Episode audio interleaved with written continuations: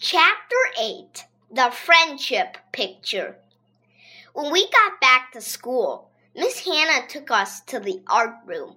What a mess! There was more junk than ever in there. Her newspaper ball was bigger, too. It was almost as tall as me. Miss Hannah said she hoped the art we saw in the museum had inspired us to create art on our own.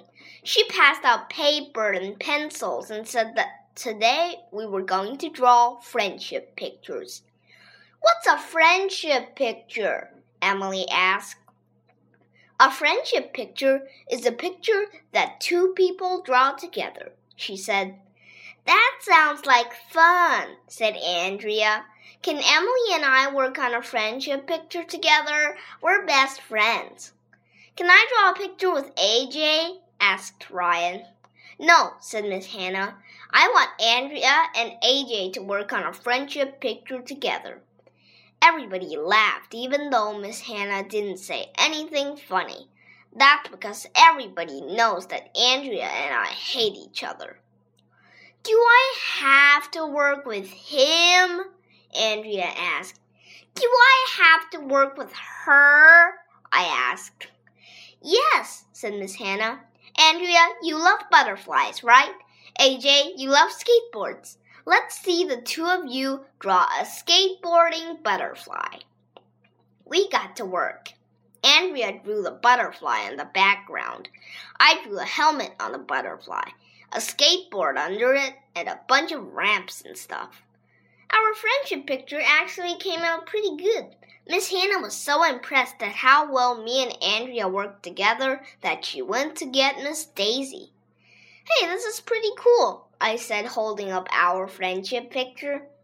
Wow, agreed Andrea, taking the friendship picture. I'm going to take this home so my mom can put it up on the refrigerator. I want to take it home, I said, grabbing the friendship picture away from Andrea. My mom will want to put it up on our refrigerator.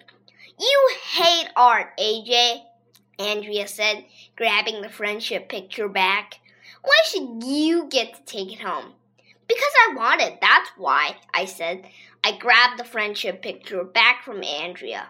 Only this time, Andrea didn't let go. She pulled on one side of the friendship picture. I pulled on the other side of the friendship picture. That's when our friendship picture ripped right down the middle.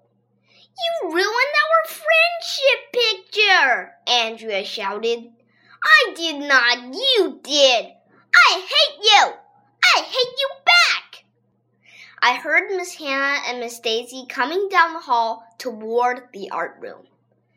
Wait until you see how well AJ and Andrea are working together, Miss Hannah said as they walked into the room.